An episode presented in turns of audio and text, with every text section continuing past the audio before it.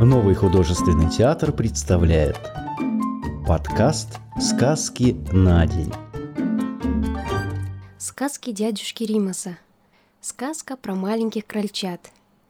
У братца-кролика были хорошие детки. Они слушались маму и папу с утра и до самой ночи. Старый кролик скажет им «Лежи», и они лежат. Матушка-крольчиха скажет им «Беги», они бегут. Они никогда не сорили в доме, а под носом у них было всегда сухо.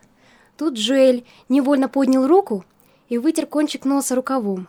«Это были очень хорошие детки», — продолжал старик. «А были бы они непослушными, им бы давно конец пришел, в тот самый день, когда старый лис забрался в дом к братцу-кролику. А как это было, дядюшка Римас?» Никого тогда не было дома, и они остались одни маленькие крольчата — Старый кролик работал в огороде, а матушка-крольчиха отлучилась зачем-то по соседству. Маленькие крольчата как раз разыгрались в палочку-выручалочку, как вдруг в дом вошел братец-лис. Крольчата были такие жирные, у него слюнки и потекли. Но он побоялся тронуть маленьких кроликов без всякой причины. А крольчата перетрусили насмерть. Они сбились в кучу, сидят, во все глаза глядят на братца-лиса — Алис все сидит и думает, к чему бы придраться, чтобы их скушать. Вдруг увидел, стоит в углу большая палка сахарного тростника. Прочистил он горло и говорит так нахально. «Эй вы, долгоухие, отломите мне от этой палки кусок, да побольше». Крольчата мигом схватили тростник и ну трудиться над ним и потеть. Но толку было мало, они не могли отломить ни кусочка, а братец Лис и не взглянет будто Знай покрикивает. «Ну, поживей, поживей там! Долго я буду ждать!» А крольчата возились, возились и пыхтели, пыхтели над палкой, пыхтели и никак не могли разломать.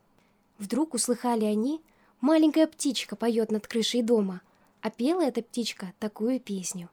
Дружно зубками грызите, дружно зубками точите, проточите, пропилите и согните, разломите.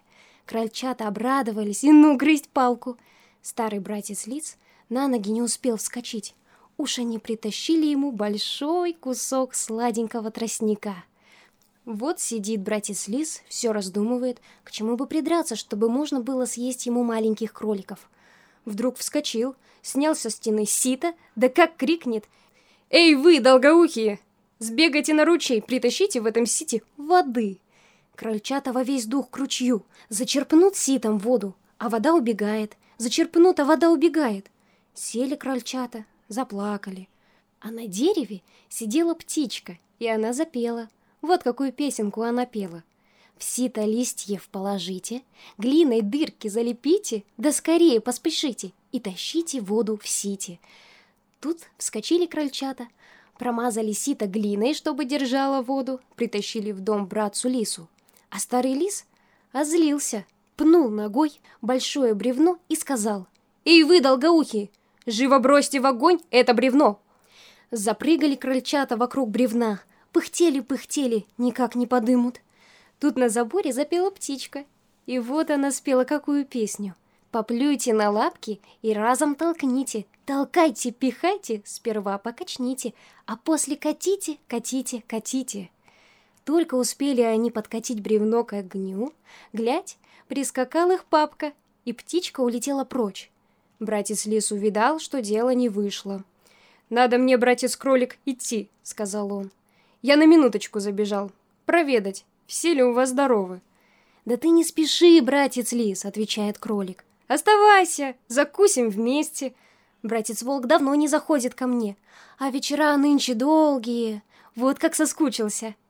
Но братец Лис застегнул потуже воротник и побрел домой. И ты лучше беги домой, сынок, потому что твоя мама давно уже выглядывает в окошко, дожидается своего сынка. Другие выпуски подкаста ищите в популярных библиотеках подкастов по поисковому запросу «Сказки на день», а также в социальных сетях в группах Нового художественного театра, где найдете еще много чего интересного.